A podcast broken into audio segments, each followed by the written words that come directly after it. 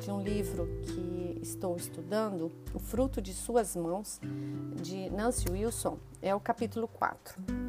Fala sobre princípios e métodos. E eu acho esse capítulo muito é, significativo para mulheres que têm filhos é, pequenos. Seja pacífica. As mulheres que desejam ter paz com outras mulheres devem entender a diferença essencial entre princípios e métodos.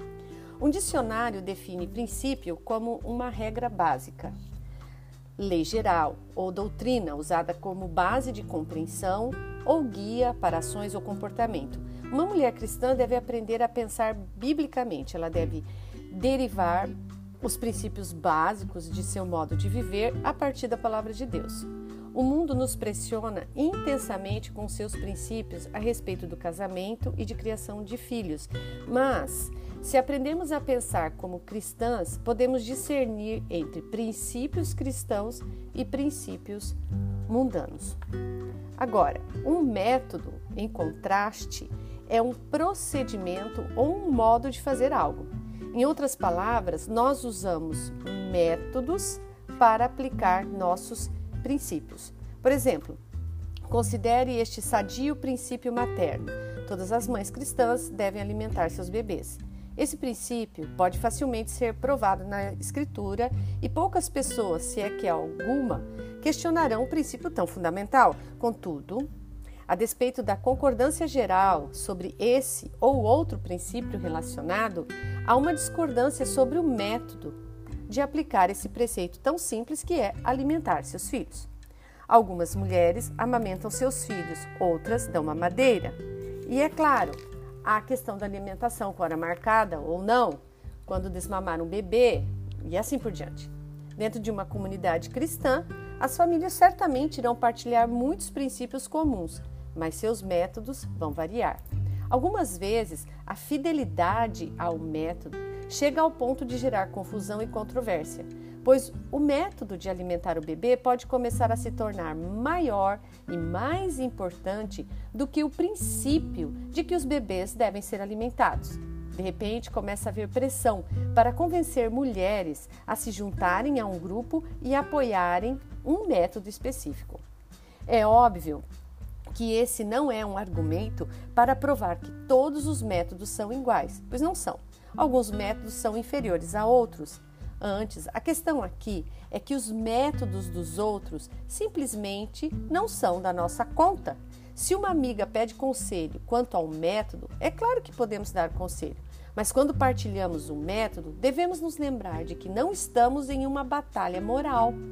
As cristãs jovens são particularmente vulneráveis a esse tipo de pressão equivocada.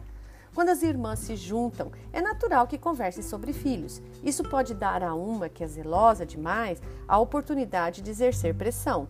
Se as mulheres jovens sentem que não possuem experiência, uma mulher com uma forte defesa do seu método pode exercer grande influência. A jovem mulher cristã pode sentir que não é realmente dedicada, a menos que adote aquele método. Como cada família constitui uma unidade cultural distinta, é bom que os nossos métodos difiram. Deus não quer que caminhemos alinhados com os outros como em uma formação militar. Isso também não se aplica quando algumas famílias têm métodos inferiores. Podemos considerar que o método deles talvez não seja sábio. E lembre-se de que há outros mais sábios do que nós, que veem a inferioridade de alguns dos nossos próprios métodos. Devemos nos alegrar no compromisso comum que temos com os princípios bíblicos e com a variedade de métodos que o povo de Deus emprega. Se nos tornarmos excessivamente zelosos com a conformidade a nosso método, o resultado normalmente é um conflito entre os próprios cristãos. Cheguei a tratar com mulheres que, por causa de suas fortes convicções a respeito do modo como se deve alimentar um bebê, passaram a fazer críticas às irmãs que usavam um método diferente. Isso não deveria acontecer. Em 1 Tessalonicenses 5,13, Paulo diz: Vivei em paz uns com os outros. Certamente as mulheres da igreja não devem entrar em rixas a respeito de quantas, de quantas em quantas horas um bebê deve ser alimentado. A quem isso interessa? O que alguém faz nesse assunto particular não é da conta de ninguém. Não é uma questão moral e não temos razão para disputar a esse respeito. Outro exemplo dessa distinção crucial entre princípio e método diz respeito à educação. Os cristãos devem concordar com o princípio bíblico de que os pais são responsáveis perante Deus pela educação de seus filhos. Ora, se uma família escolhe educar os filhos em casa e outra decide matriculá-los em uma escola cristã, esse assunto não deve despertar paixão em nós. Se ficarmos na defensiva com o nosso método predileto de educação, deixamos de lado o primeiro ponto do princípio que os pais são responsáveis pela educação de seus filhos. Eles não são responsáveis pelos filhos de seus amigos. Não honramos a Deus sendo críticos ou agindo em defesa. Como nossos amigos educam ou como alimentam seus filhos, não é da nossa conta. Perigo ainda maior surge quando as pessoas começam a pensar que seus métodos de aplicação dos princípios bíblicos são mais espirituais. Se cairmos nessa armadilha, então os métodos se tornam uma questão de importância primária para nós. O resultado é um sentimento de superioridade sobre aqueles que diferem de nós. Isso, obviamente, conduz a autojustiça, inveja, ciúme, disputas e querelas. Um benefício da exortação de Paulo às mulheres mais velhas para que instruam as mais jovens é que as mais velhas não estão apegadas a seus métodos. Elas se lembram de seus princípios e, em geral, já esqueceram alguns dos detalhes de seus métodos. À medida que crescemos em graça, que possamos todas aprender a discernir as diferenças entre princípios e métodos, relaxar e manter a paz quando virmos que os métodos dos nossos amigos não são os nossos. Ponto 2 do capítulo: o limite da cortesia. E finalmente, sede todos de um mesmo sentimento, compassivos, amando os irmãos, estranha, é, estranhavelmente misericordiosos, misericordiosos e afáveis. Desculpe. As mulheres cristãs não somente precisam distinguir esses princípios e métodos, mas precisam parar de buscar por uma simples é, lista de como fazer como guia para a sua vida cristã. Hoje, na maior parte do mundo evangélico, numerosas pessoas parecem muito prontas a dar uma lista de faça isso, não faça aquilo, e as mulheres são particularmente vulneráveis a tais listas, porque elas nos dão um falso senso de segurança. Está tudo certo, porque eu estou seguindo as regras. Essas regras são geralmente apresentadas a nós em frases apelativas, como o modo de Deus para, ou a visão bíblica sobre. Se estivermos adotando um método, é preferível chamá-lo de uma abordagem bíblica em vez de a abordagem bíblica. Essas regras, supostamente, nos dizem como Deus quer que abordemos o namoro, controle de natalidade, alimentação e criação de filhos. Não são dadas regras sobre como usar nosso cabelo, quanto de joias e maquiagem podemos usar, que roupas devemos vestir, que comidas podemos comer ou o que podemos fazer no dia do Senhor, que tipo de música é permitida, se podemos ter televisão em casa ou não, como e onde devemos educar nossos filhos, se nossos filhos e filhas podem praticar esportes e assim por diante.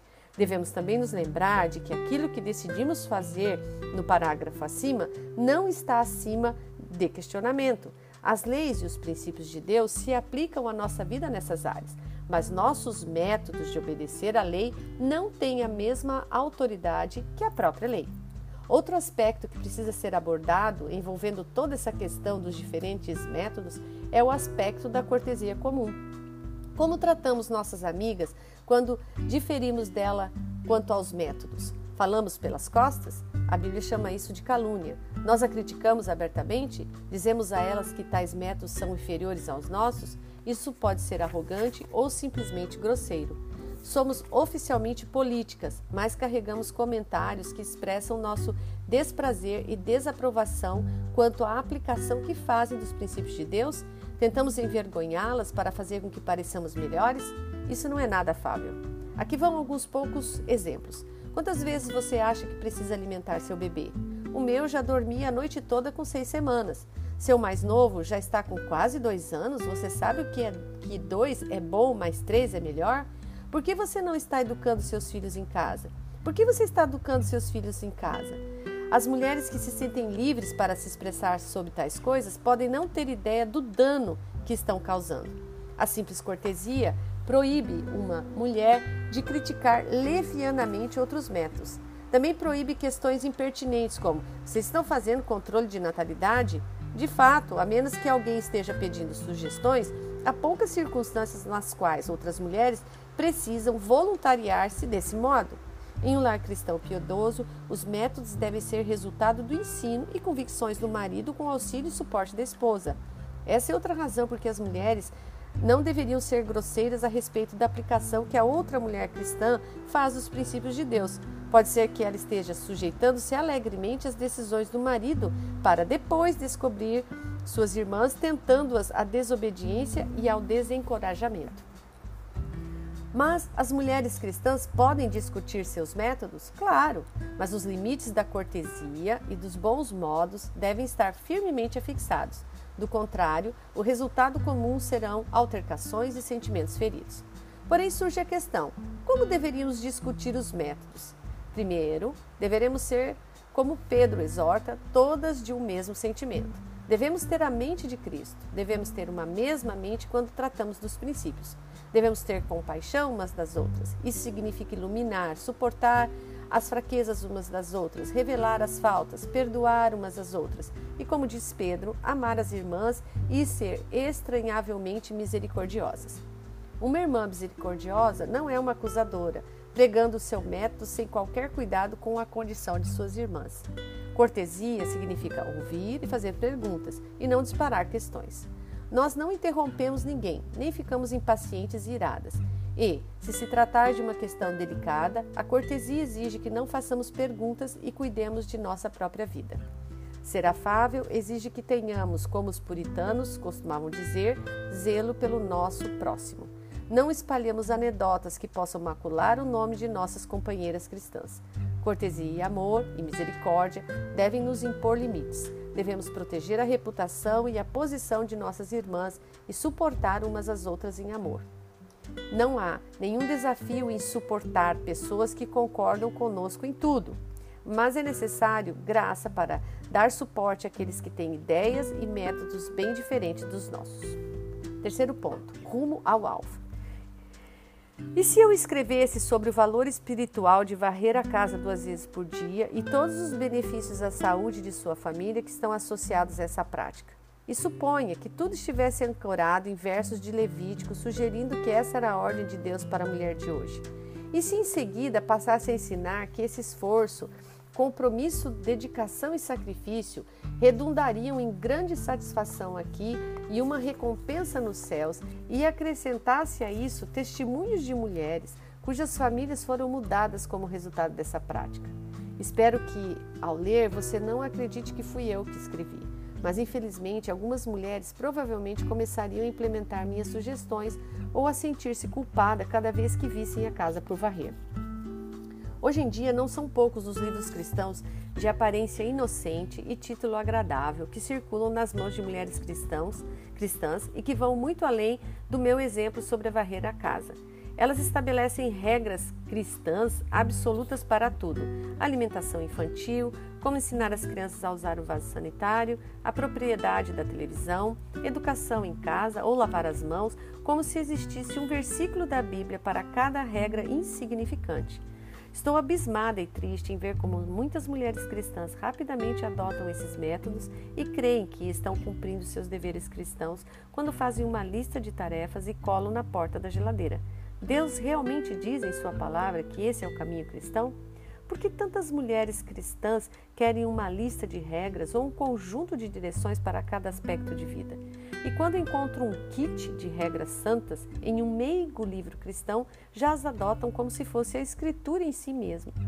Essas regras estão dizendo para não beber refrigerante ou que devemos começar a desfraldar as crianças no nascimento. O que há conosco para queremos tantas regras detalhadas e o que nos torna tão prontas a adotá-las? O desejo por regras autoritativas surge de duas fontes. Primeiro, do desejo de agradar e não deixar as coisas correrem soltas. Muitas mulheres querem andar na linha, elas querem ser boas cristãs e querem agradar a Deus, mas elas não querem conseguir isso pensando por meio de princípios bíblicos. Elas simplesmente querem alguém que lhes entregue em mão uma lista de regras. Há um falso sentimento de segurança na adoção de um método, o método de educação infantil de fulano de tal. Se isso funcionou com ele, irá funcionar com você. Quando se deita à noite, você se sente bem quanto à sua vida cristã. O sistema pode se tornar uma fonte de segurança. Estou bem com Deus porque hoje cortei o açúcar da dieta das crianças, criei um cronograma de amamentação e vou ter o meu próximo bebê em casa como uma, com uma parteira. Visto desse modo, o sistema é um falso conforto e algo perigoso não somente por causa da autojustiça e do fundamento em uma justiça por obras, mas se esse é realmente o caminho de Deus, então todos que não estão nesse caminho não estão agradando a Deus. De fato, estão pecando. Isso conduz a um sentimento de superioridade sobre aqueles santos que não adotam o seu método. A justiça por meio de obras, um senso de segurança espiritual baseado em meu estilo de vida, é algo que mina a justificação pela fé. Jesus Cristo é o único que trabalha no fim das contas. A obra dele é perfeita, a obra dele está completa. Nossa salvação é baseada totalmente na obra dele e não em qualquer obra nossa. Não importa quão justa creiamos que tal obra seja.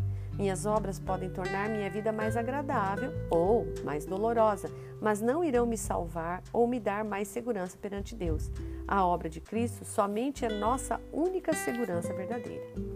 A segunda razão para ler esses livros com regrinhas, esses manuais de regras autoritativas, terem tanta audiência é que as mulheres podem ser enganadas.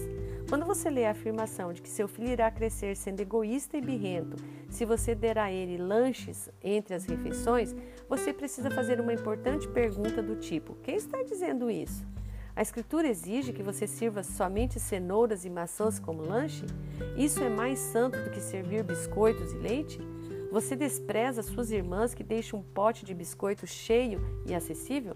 As mulheres cristãs de nosso tempo, criadas por Deus para serem responsáveis, são vulneráveis às tentações, ao engano. Devemos aprender a pensar como cristãos e resistir à tentação de crer em tudo que lemos ou ouvimos. As coisas não são verdadeiras porque estão encadernadas em um livrinho bonito ou transmitidas em uma estação de rádio. Devemos parar de ser cabeças de vento e passar a depender mais estritamente das Escrituras. À luz das Escrituras, devemos enxergar os princípios que vão além dos métodos. Quando adotamos o princípio bíblico, nossos métodos, pois não há como fugir deles, podem ou não ser parecidos com o de outra família. Toda forma de justiça por obras é, em seu âmago, rebeldia. Não importa se o dízimo do cominho, ou orar nas esquinas, ou educação em casa, ou parto em casa, se você está se sentindo bem quanto à sua posição perante Deus por causa de alguma coisa você, que você está fazendo, você não está buscando a Cristo ou confiando nele. As mulheres cristãs devem aprender que a justificação não se encontra nas roupas compridas, cabelos longos, hortas domésticas, vitaminas ou ervas medicinais. Essas são todas coisas indiferentes, mas se você está buscando essas coisas ao invés de Cristo, visando sua aceitação perante Deus por causa dessas externalidades, ou se sentindo superior às suas irmãs cristãs que têm métodos diferentes, então essas coisas já não são mais indiferentes, elas se tornam perversas. Quarto ponto: olhando de soslaio. Tito 2, de 3 a 5 diz: Quantas mulheres idosas, semelhantemente, sejam sérias em seu proceder, não caluniadoras, não escravizadas a muito vinho, sejam mestras do bem, a fim de instruírem as jovens recém-casadas a amarem seu marido, aos seus filhos, serem sensatas, honestas, boas, dona de, boas donas de casa, bondosas, sujeitas ao marido, para que a palavra de Deus não seja difamada. É maravilhoso como Deus, em sua providência, concede trabalho a seus santos. As mulheres mais velhas, cujos filhos podem ter crescido e saído de casa, podem encontrar um proveitoso e satisfatório ministério na igreja, ensinando as mulheres mais jovens. Esse é um chamado saudável e natural para as mulheres mais velhas. Jovens mulheres necessitam desesperadamente de um exemplo piedoso de como cuidar de uma casa numa cultura que despreza e ridiculariza as mães no lar. Tenho aprendido muito com o exemplo de mulheres piedosas mais velhas na igreja. Elas me ensinaram como fazer pêssego em conserva, como preparar a casa para receber um estudo bíblico, como colar papel de parede, como servir uma maravilhosa refeição e por aí vai. As mulheres mais velhas podem ser uma rica fonte de recursos para nós em muitas das tarefas que as mulheres são chamadas a desempenhar. Somente em nossa igreja posso pensar em mulheres com diferentes habilidades no ensino de crianças pequenas, corte e costura, administração financeira, hospitalidade, ensino, decoração e culinária. Há tantas expressões desses dons quanto são as personalidades. Cada igreja terá uma variedade de mulheres com uma variedade de dons e todas elas têm algo a oferecer. Algumas das mulheres mais velhas sentem-se à vontade ensinando em uma situação formal, por exemplo, um estudo bíblico, enquanto outras podem preferir um ministério de contato uma a uma. Conheço mulheres jovens que adorariam poder contar com a sabedoria de uma mulher mais velha, mas não sabem onde encontrar. As mulheres mais velhas precisam às vezes ser cutucadas para que compartilhem sua, sua sabedoria. Mas há dois fatores importantes que precisam ser considerados quando mulheres mais jovens são ensinadas. Em primeiro lugar, o que exatamente significa ser mais velha? A passagem Timóteo não nos diz que idade uma mulher deve alcançar para ser mais velha, mas devemos presumir que ela já tenha fielmente vivido tudo o que ela agora se propõe a ensinar. Em outras palavras, ela deve ter amado seus filhos para que possa ensinar isso às outras. As mulheres jovens precisam saber como amar seus filhos e as mais velhas devem, caso ainda não tenham completado essa tarefa, ao menos já ter guiado seus filhos pelos perigos da infância. Que diferença isso tudo faz? As mulheres mais jovens precisam ser ensinadas, mas não necessariamente por outras mulheres jovens. A idade traz uma sabedoria e maturidade que somente se pode obter por meio da experiência. As mulheres mais jovens podem ser muito categóricas em suas opiniões sobre o que faz uma boa dona de casa, mas carecem de sabedoria e entendimento necessários para ensinar com equilíbrio. Por exemplo, jovens mães podem ter muitas opiniões sobre como alimentar seus filhos e podem, inadvertidamente ou não, pressionar mães ainda mais jovens a alimentar segundo um cronograma. O mesmo pode acontecer com respeito às escolhas educacionais de cardápio ou de cuidado com, as casas, com a casa. As mulheres mais jovens podem estar muito empolgadas com seus métodos e então expressam suas visões de forma muito dogmática. As mulheres jovens, especialmente as jovens mães, são muito vulneráveis a esse tipo de pressão dos pares e podem chegar a pensar que sua espiritualidade depende do que estão comprando ou deixando de comprar ou de limparem a casa desta ou daquela forma. Outro perigo advém das comparações. Se Maria aborda maravilhosamente, Susana cozinha como chefe, e Sara faz mágica com as crianças, e Joana ensina tão bem, e Elizabeth costura as roupas tão lindas para os seus filhos, e a casa de Teresa é limpa e organizada, a jovem mãe esposa pode sentir-se desanimada por aquilo que pensa ser um padrão a ser alcançado. Ela pode começar a sentir-se pressionada a ter que fazer tudo como essas mulheres e se tornar frustrada por sua inabilidade em ser tudo o que elas são. Mas é certo que nem todas as mulheres têm os mesmos talentos ou os mesmos desejos. Cada mulher precisa agradecer a Deus por seus dons e talentos e usá-los para a glória deles em comparar-se sem comparar-se a ninguém mais. Você gosta de corte e costura? Então, se é assim, se você tem tempo e inclinação e tem os equipamentos, corte e costure. Você gosta de planejar o cardápio para a semana, o mês inteiro? Vá em frente. Mas e se você preferir outro estilo? Não é pecado. Se você for uma cozinheira meia-boca, mas muito boa na instrução das crianças, você não será uma mulher menos piedosa por isso. Lembre-se, as mulheres mais velhas são mais velhas. Provavelmente elas nem sempre souberam fazer o que fazem agora. Foram necessários anos e anos para que chegassem lá. Então, dê tempo ao tempo. Finalmente, onde os maridos entram nessa história toda?